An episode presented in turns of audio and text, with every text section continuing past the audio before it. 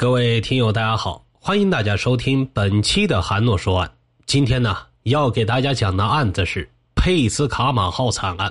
闲言少叙，开始咱们今天的案子。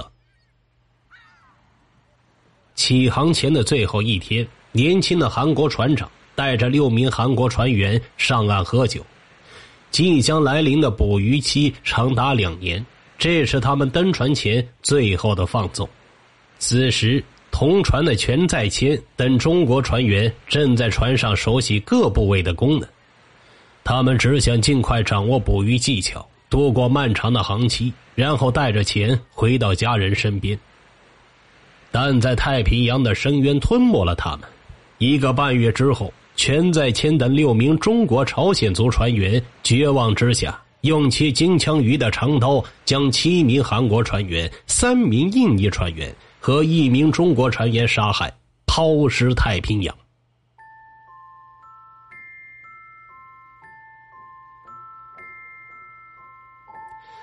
凌晨时分，夏季的太平洋上，夜晚让天空和大海边界消失了，漆黑无涯的海面上只有一处光亮，随着海浪起伏，茕茕孑立，随时要熄灭一样。那是一艘载着二十五人的远洋渔船“佩斯卡马号”。这一夜的大海平静，除了马达低吟，再无更多声响。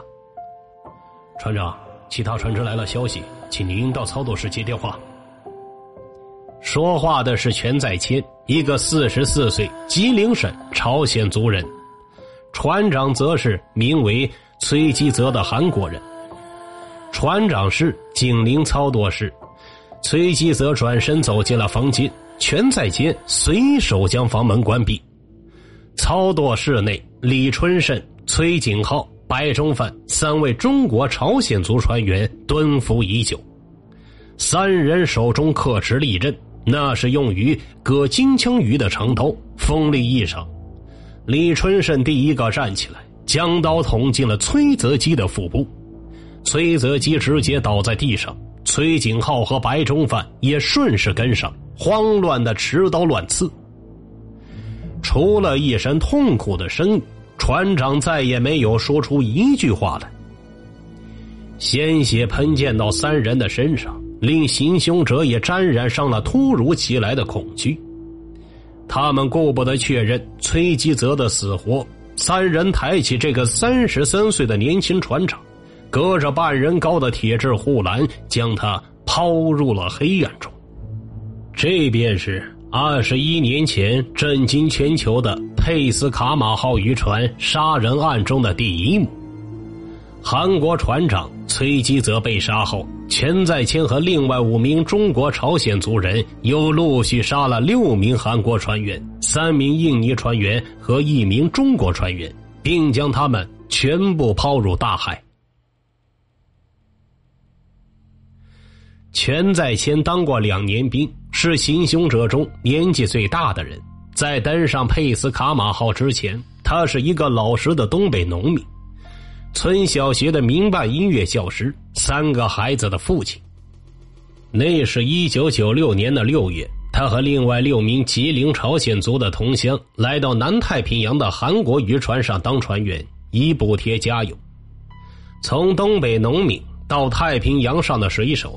种植水稻是吉林省通化市辉南县朝鲜族农民的特长，水稻年年丰收，但是这里的农民日子过得紧巴巴的，仍然有少数人还记得全在谦。啊，你说他呀，他可是生产队里的文化人。多年以后，一位朝鲜族的老人回忆道：“很遗憾呐。”出事以后，他的妻子带着三个孩子嫁人了，连家里的几亩水田和宅基地都卖了。当老师和种地的收入微薄，加之母亲有心脏病，还要抚养三个孩子。一九九四年，全在天听人说当远洋水手来钱快，便也跟人跑到国外干起了水手。十四个月后，他带着五万元人民币回来了。这在当年不是一笔小钱，但是还完债、给母亲治病之后，五万元很快就见了底。他想趁着年纪还不是很大，再去干两年船员。那个年代，跟着韩国远洋轮船干海员是东北朝鲜族人快速挣钱的一大热门。中国东北地区生活着两百万朝鲜族人。当年韩国人诈骗朝鲜族同胞钱财，朝鲜族在韩国务工，遭到雇主非人虐待的事件屡见不鲜。出发前，全在谦为自己准备了两盒安宫丸，准备靠它来抵挡太平洋上的烈日。安宫丸是当地朝鲜族人眼中的高档药品，据称有清热解毒的奇效。但是药力较强，不到万不得已，他们舍不得吃。佩斯卡马号隶属于韩国太阳水产公司，载有七名韩国船员和十名印尼船员，接上七名中国朝鲜族船员后，便可出海捕鱼。这是一艘中型渔船，排水量达二百九十四吨，如果载满渔获，必将收益颇丰。吉林通化市辉南县陈家屯村，钱在谦曾经的家乡。全在谦的妻子多年前已经将宅基地和耕地变卖，带着三个孩子改嫁了。七名朝鲜族人中，除了全在谦，其余六人都是二十多岁的青年。他们出国前，每人需在劳务公司抵押两万元，这是押金。很多都是从亲朋好友处借来的，加上机票等费用，尚未登船，七名中国人已经付出了不小的开支。彼时韩国经济比较富裕，通常只有家境不佳的人才会从事危险重重的远洋捕捞，因为缺乏人手，渔业公司还会招募外籍船员。这是崔泽基第一次担任船长。韩国船员李仁熙也刚刚从二级航海士提升为一级航海士。幸存的李仁熙回忆，他与中国朝鲜族人心理上很有亲切感，交流起来也顺畅。这点亲切感，就是这一点亲切感，成了他后来保命的关键。由于全在谦在中国船员中文化最高，还干过十四个月的船员。上船之后，船长崔泽基宣布其为二级航海师，与一级航海师李仁熙轮流负责操纵室。一九九六年六月十六日晚上，佩斯卡马号渔船起航了，目的地菲尼克斯群岛海域，位于太平洋的中央，有着数不清的金枪鱼群。很快，在太平洋的巨大风浪中，船剧烈的颠簸。来自中国的海员们开始晕船，有的人肚里翻江倒海，彻夜未眠。航海的第一天，在七名韩国船员中，船长崔基泽算是年纪比较小的，但是已出海多年，经验丰富，连五十多岁的机械师金星日都对他毕恭毕敬。在中国船员的面前，崔泽基总是板着面孔。任凭全在谦等人一再示好，船长依旧冷淡。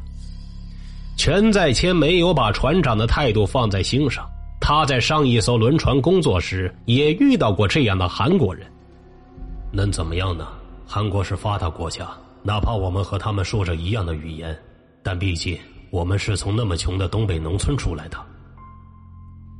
在上一个航期中。实为一级航海士的崔泽基，曾经将一个印尼船员打成重伤，导致该船员无法再上船工作，甚至激怒了印尼大使馆。但崔泽基并没有被追究刑事责任。最后，在水产公司的要求下，崔泽基向印尼方面提供了一份忏悔信后，又上了佩斯卡马号。启程的第二天一早。身高超过一米八、体重一百三十公斤的甲板长江仁浩叫出全在谦，让他教其他船员绑鱼绳。晃晃悠悠的甲板上，六名中国船员把早饭全部都吐了出来，表情痛苦，十分的狼狈。江仁浩见状，便用脚踢船员的屁股，大骂他们没用。漫长的海员生涯的第一天，就这样以难堪的方式开场了。七名中国船员中，六人从来没有登过船，更没有接受过任何海员的训练，对捕鱼完全是零基础。他们对船上很多专业工具都叫不上名字，也不知如何使用。看着手足无措的中国船员，脾气暴躁的甲板长又是一阵拳打脚踢。六月十八号，江仁浩依旧在殴打船员，并以不屑的口吻询问中国船员李春盛道：“我说，你有孩子吗？有。孩子是从哪儿出来的？从妻子肚子里。哼。”难道不是从你家母狗的肛门里边掉出来的吗？哈哈哈哈哈哈！姜仁浩说完，笑着拍打李春盛的脑袋，把这李春盛当成小丑一样戏弄。姜仁浩说这些话时，眼睛笑得眯成了一条缝。在韩国船长和船员们的眼里，这些新来的外劳无时无刻不在拖慢工作的进度。外籍船工的薪酬是定薪，而韩国船员则是拿的提成。为了防止外籍船员偷懒，职位更高的韩国船员想到的唯一办法，那就是打骂。七名韩国船员中，姜仁浩最暴力，他不光打中国朝鲜族人，也对印尼船员施暴。航行的前几天里。有过海员经验、年纪最长的全在谦没有受过殴打和辱骂。细心的崔景浩提醒全在谦道：“，我曾听到甲班长在船长面前说你坏话，要把你打出鼻血，你要当心。至于为什么打你，完全没有原因。”第一次挨打很快就到来了。六月二十号，全在谦正在忙碌。姜仁浩突然让他下到甲板部位，全在谦赶过去。甲板长斜眼看了一下全在谦：“你这小逼崽子怎么不快点出来？现在才出来！”还没等全在谦回答，江仁浩就一拳打在全在谦的面部，鼻子被打得登时出血。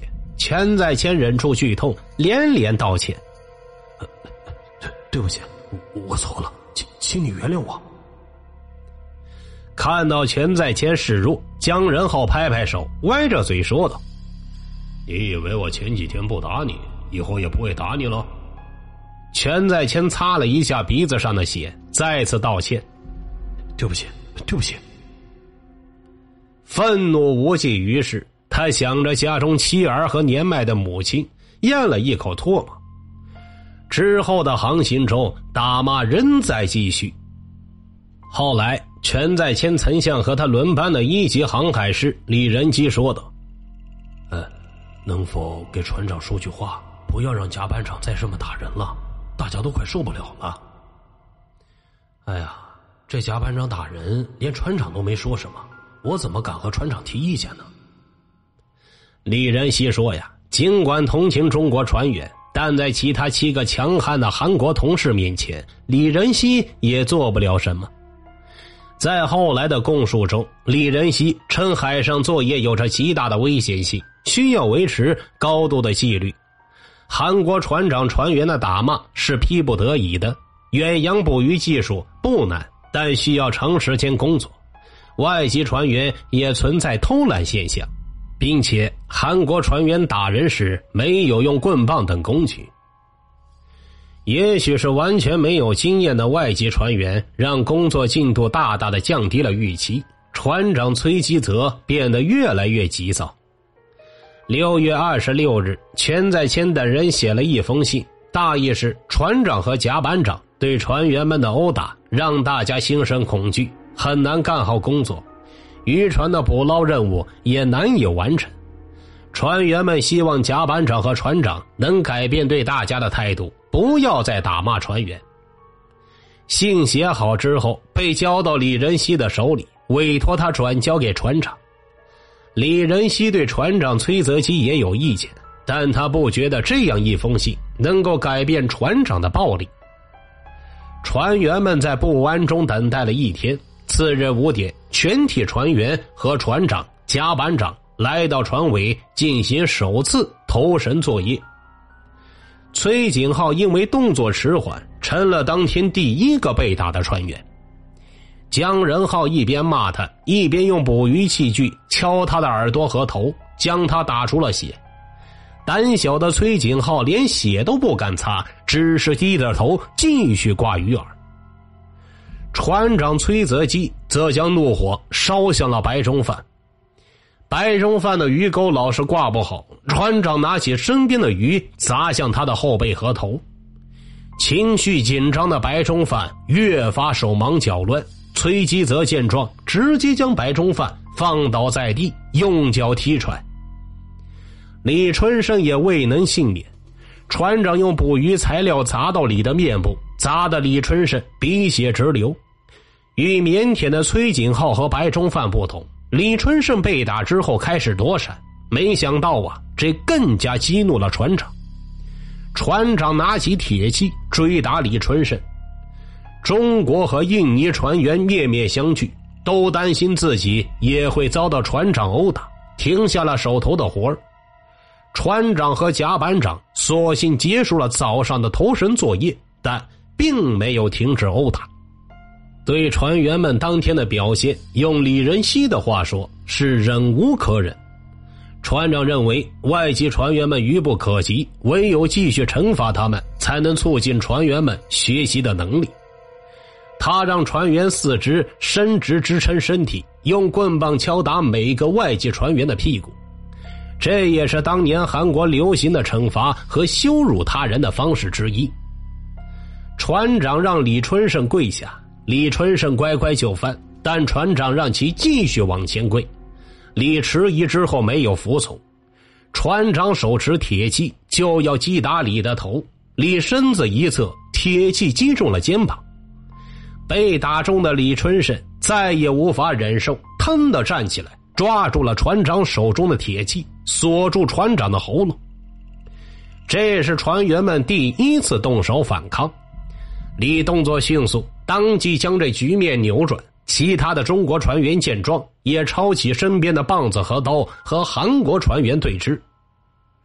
身为中国船员核心的全在谦不希望矛盾升级，他和李仁熙急忙劝大家冷静。被锁喉的船长并不服软，他让李仁熙拿来斧头，准备敲死这帮臭要饭的。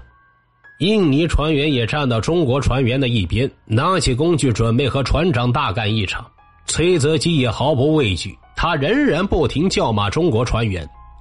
全在谦等人痛苦的说：“这样下去，不仅工作没法干，连命都保不住了。大家不要干了，要回家。”有的船员向船长喊话：“为什么给你写了信，你还这样对待我们？”李仁熙赶紧接过话说：“啊，因为工作繁忙，没来得及将信交给船长。”在人多势众的外籍船员面前，一贯表情冷静的船长此刻态度也开始逆转。他和江仁浩在中国船员的面前承诺，以后不再打骂中国船员。中国船员认可他们的表态，但是印尼船员下船的意愿坚决。如果印尼船员真要立刻下船，船长的捕捞任务将不可能完成，对太阳公司无法交代。于是，船长只得要求他们工作到下船那天为止。船长态度的扭转，让中印两国船员看到，一味的忍让只能让对方越来越不把自己当人看，必要时还需亮出肌肉。此后整整的七个月。船长对中印两国船员开始区别对待。船长崔泽基虽然不再打中国船员，但在睡眠上折磨中国船员。据全在谦供述，七月份的前二十七天，他每天睡眠不超过三个小时。原本他和姜仁浩分别带两个班组，但轮到姜仁浩值班的时候，他将工作推给全在谦，自己跑到食堂喝酒。长时间缺乏睡眠的全在谦苦不堪言，因为精力不济，工作出现的问题还要替姜仁浩挨船长的骂。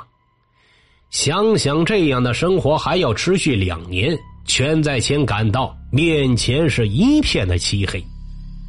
时间在船上像是停滞了一样。四十四岁的全在谦觉得自己身体已经无法支撑如此高负荷的劳作，他不时抬头看太阳，等待它缓慢的东升西落。七月二十七日凌晨两点，全在谦将一封写有因膀胱结石可能无法继续工作，要求下船的报告书交给了李仁熙。其他船员也越来越多的谈论工作量太大。希望早日离开。次日，船长派全在谦把印尼船员卢比送到附近一条渔船上。两艘渔船船长的对话被全在谦听了一个清清楚楚。崔泽基对另外一个船长说：“这个无赖敢拿刀和甲板长江仁浩对峙，中途弄死他。”全在谦虽然此前也曾被打骂。但从未感到死亡的威胁。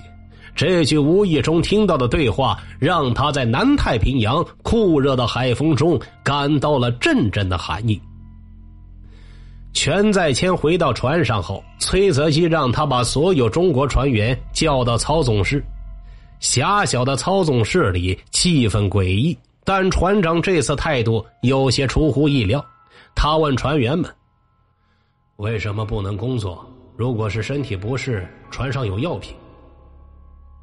但中国船员此时已失去了耐心，即便是欠下了难以偿还的债务，哪怕继续贫穷，他们也不想再干这一行，尤其不想在佩斯卡马号上多待一天。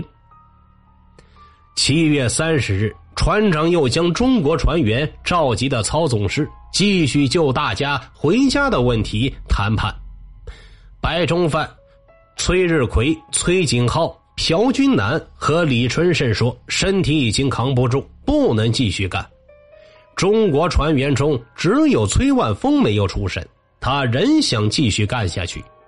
崔万峰起初也曾被打骂，身上也留下了伤痕，但后来崔万峰改变策略，处处恭维韩国船员，与韩国船员的关系发生了微妙的变化。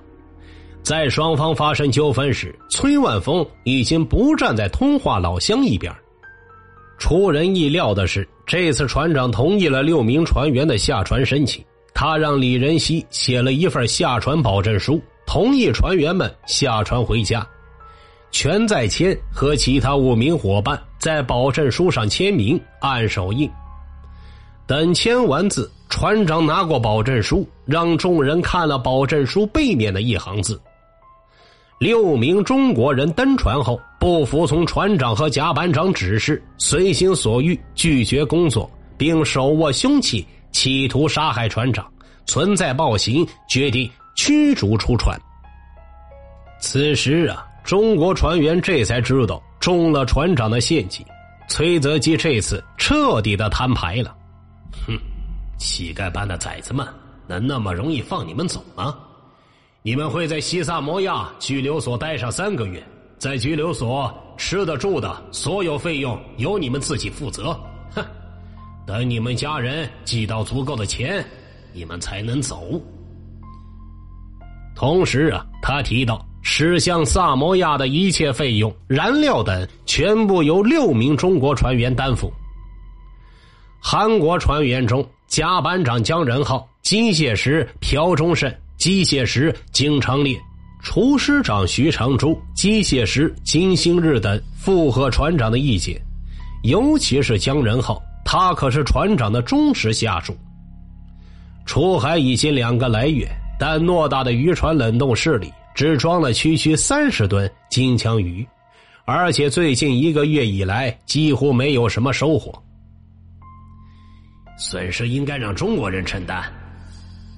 这几名韩国船员大声指责中国船员：“是中国船员让我们只有这么一点可怜的渔获。”韩国人脸上的肌肉都扭曲了。船员们离开操纵室后，各自算计了一下这次出海花的各项费用：往返机票三万元，在西萨摩亚吃住三个月的费用不低于两万元，再加上为出国在国内从青藤处借的款，每人成本在十万元左右。如果再算上驶往西萨摩亚的燃油费用，每人又要多出几万。十几万元对当时通化偏僻农村的农户来说，无疑是个天文数字。这把我们卖了都拿不出那么多钱，我可怎么办呢？这个时候，全在谦想起镇上高中的大女儿，他对她寄予厚望，希望她能考上一个好大学，将来能去发达的韩国工作，尽快帮助他把家人从贫困中解救出来。但这一切随着即将到来的巨额债务，都将成为泡影。不走的话，无法忍受长时间的精神和肉体的折磨；要是走了，我们将面临血本无归的惨境，一辈子扛着债务过活，这家啊，肯定也要完了。在寝室里，船员们低头叹息。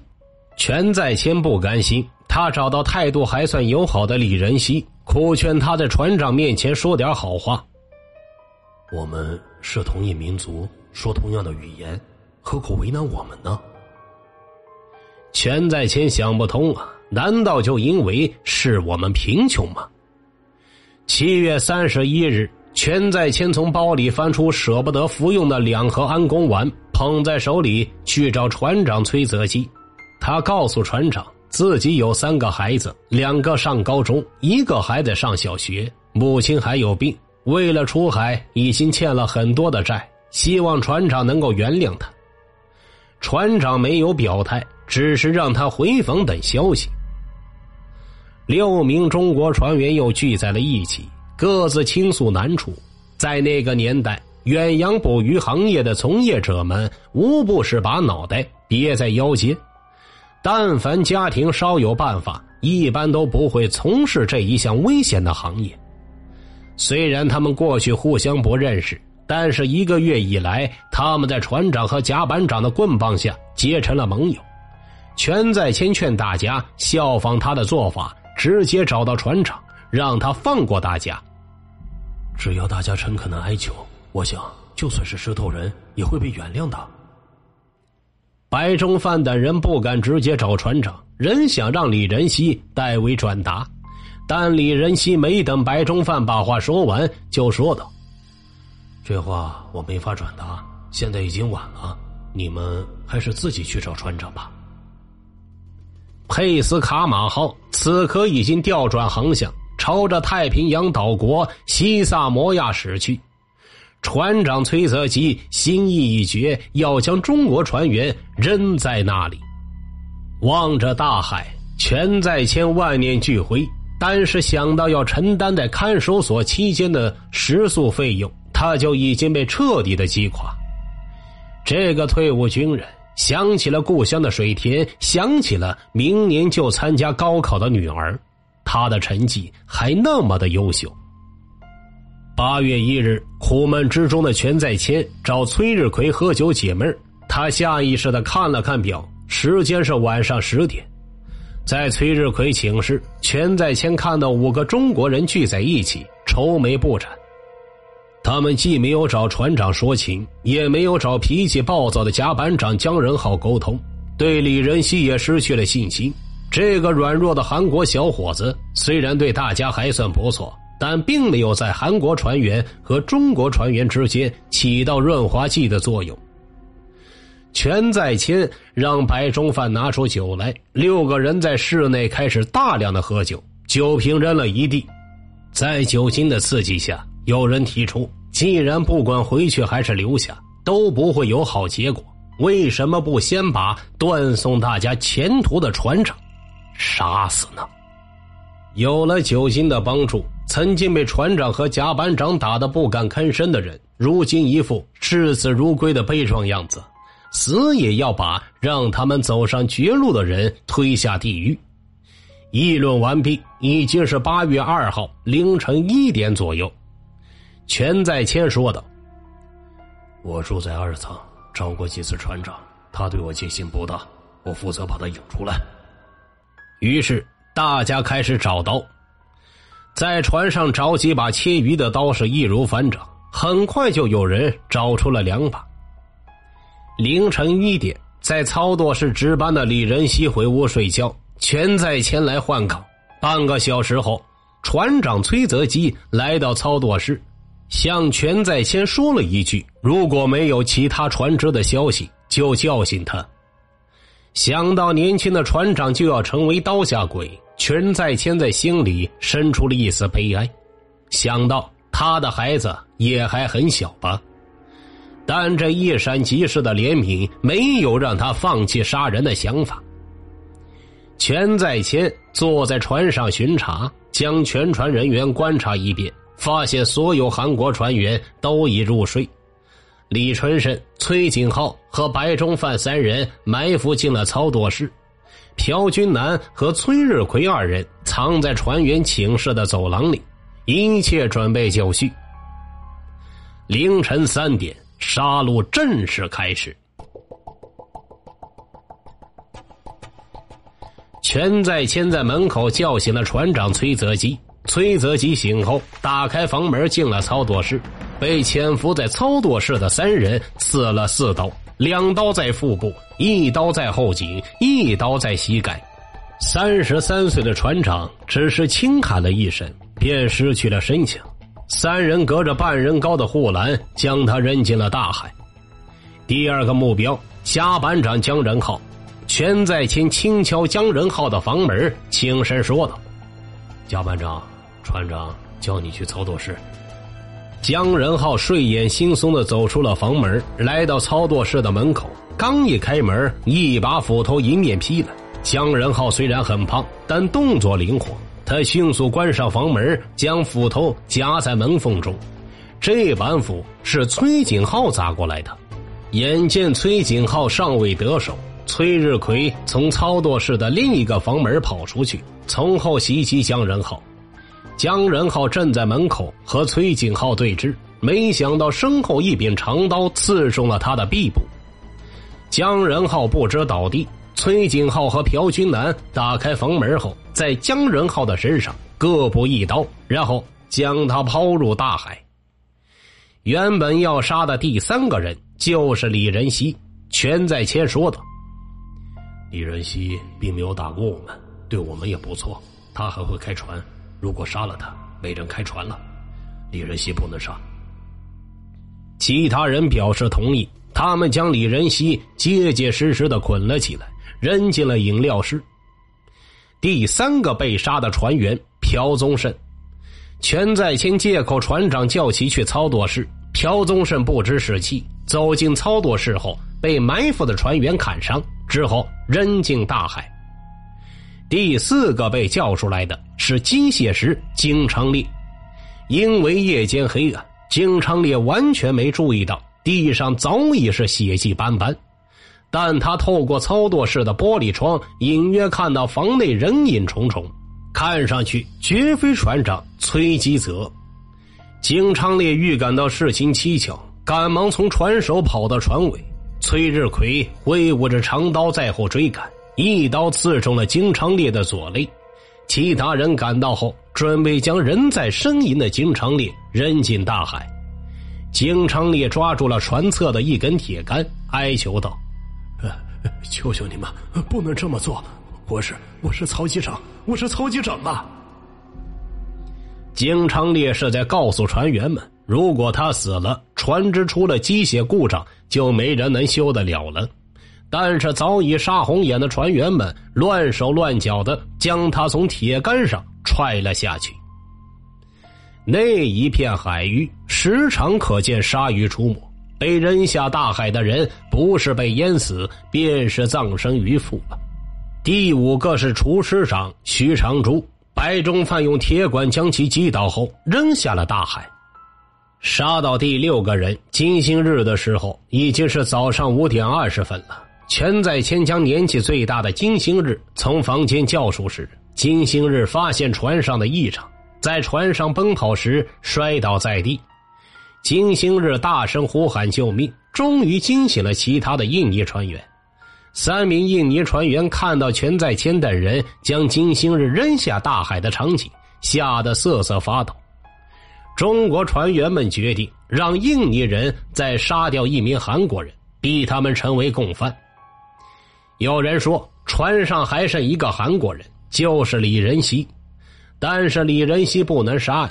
这个时候，就有人提醒了一句：“就在今天晚上，船上新上了一个韩国的小伙子，把这个人杀了吧。”原来呀，就在这天凌晨十二点三十分，一位年仅十九岁的韩国实习船员崔东浩刚从东源二幺二号船乘换到佩斯卡马号上。这位实习生当时得了盲肠炎，没想到。刚刚上船仅五个半小时，年轻的崔东浩就迎来了生命的终点，只是因为他是韩国人。早上六点，在全在谦找到崔东浩的寝室，说了一句：“到操作室去打针吧。”全在谦听说了他的病情，崔东浩来到操作室。他没有看到医生，等待他的是三名印尼船员和站成一排的中国朝鲜族船员，他们身上血迹斑斑，手上还拿着沾血的刀。三名印尼人将他扔下大海时，求生的本能让他紧紧抓住铁栏杆不放，这样的反抗只能是徒劳。他转头看了看深蓝的海水，只是绝望的喊了几声。就从佩斯卡马号上彻底消失了。啊，把我们推向悬崖的人没有了。中国船员们说道。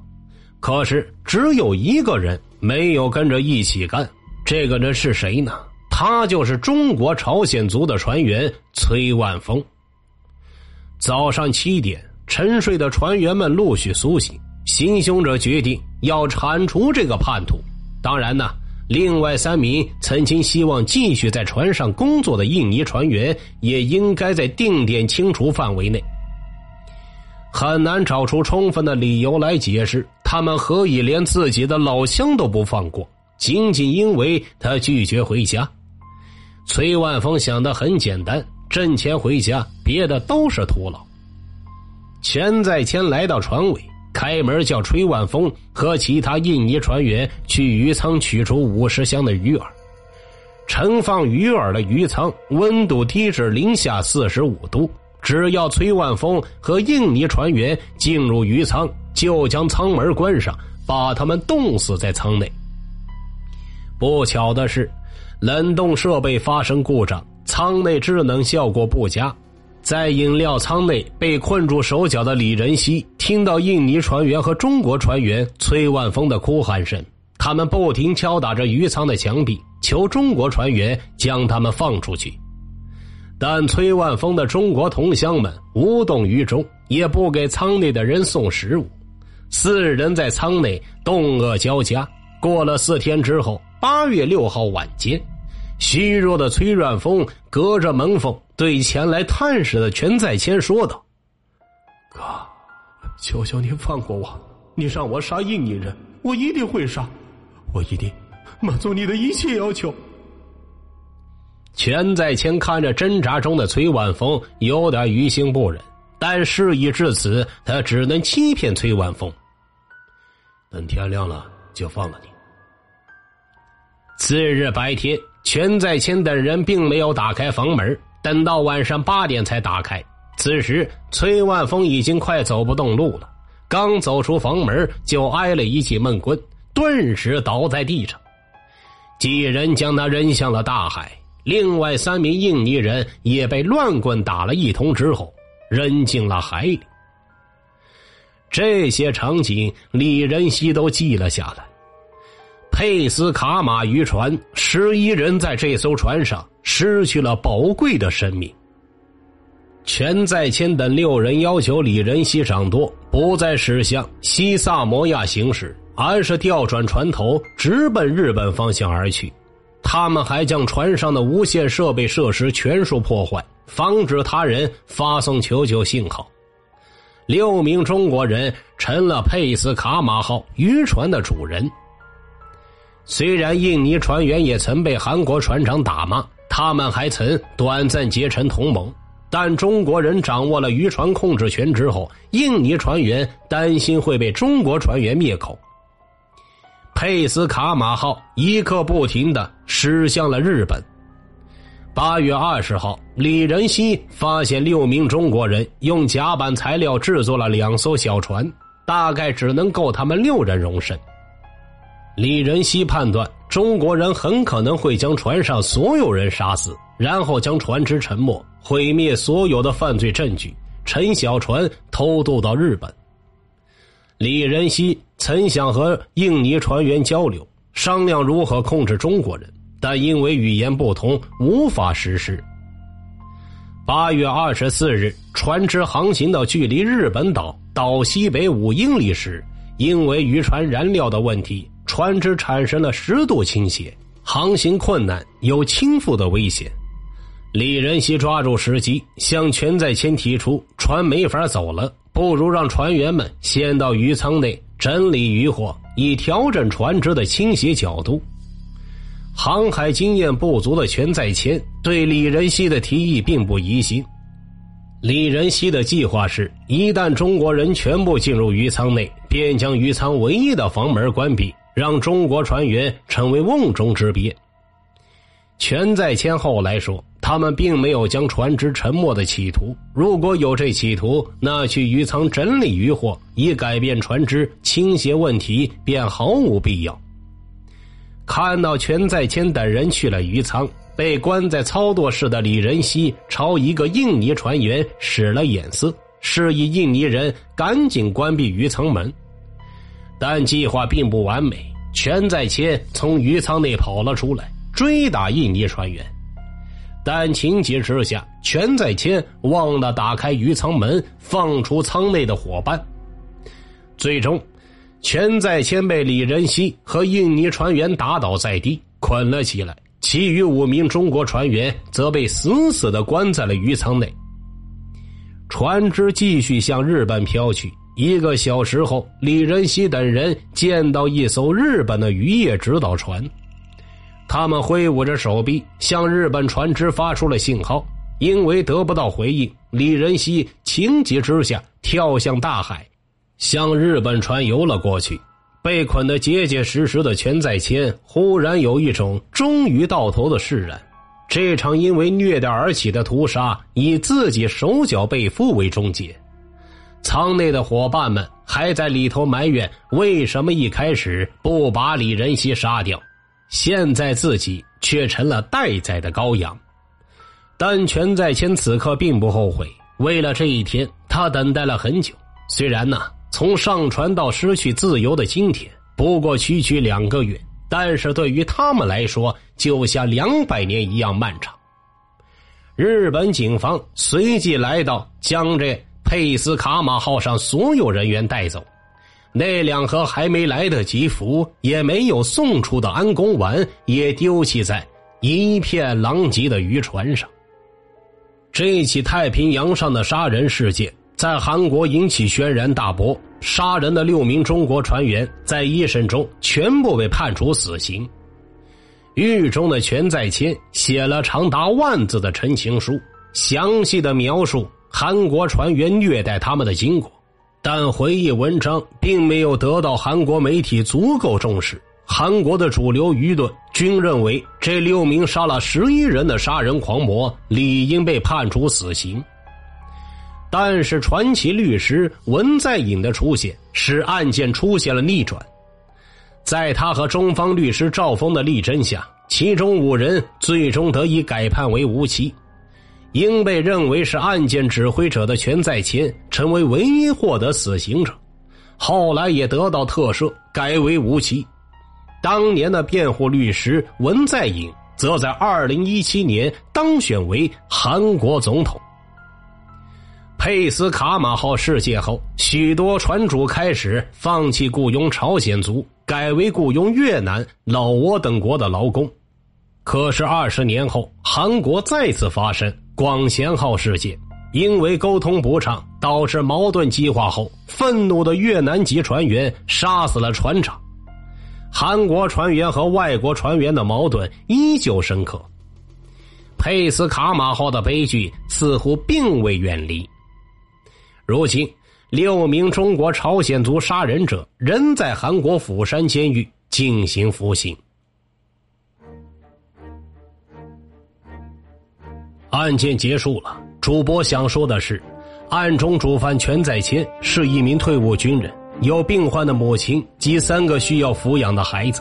虽然我不是全在谦，不能体会到他当时有多么的绝望，才会下定决心放弃自己的一切，干出之后的间接血案。但如果当时没有那么多残酷的侮辱和虐打，就不会有之后的血腥和报复。但可惜的是，这个世界上本就没有那么多如果。正所谓做人留一线，日后好相见。你若要我灭亡，我必先要疯狂。听大案要案，观百态人生。好了，这个案子就给大家讲完了。欢迎转发、订阅、留言。我是主播韩诺，咱们下期再见。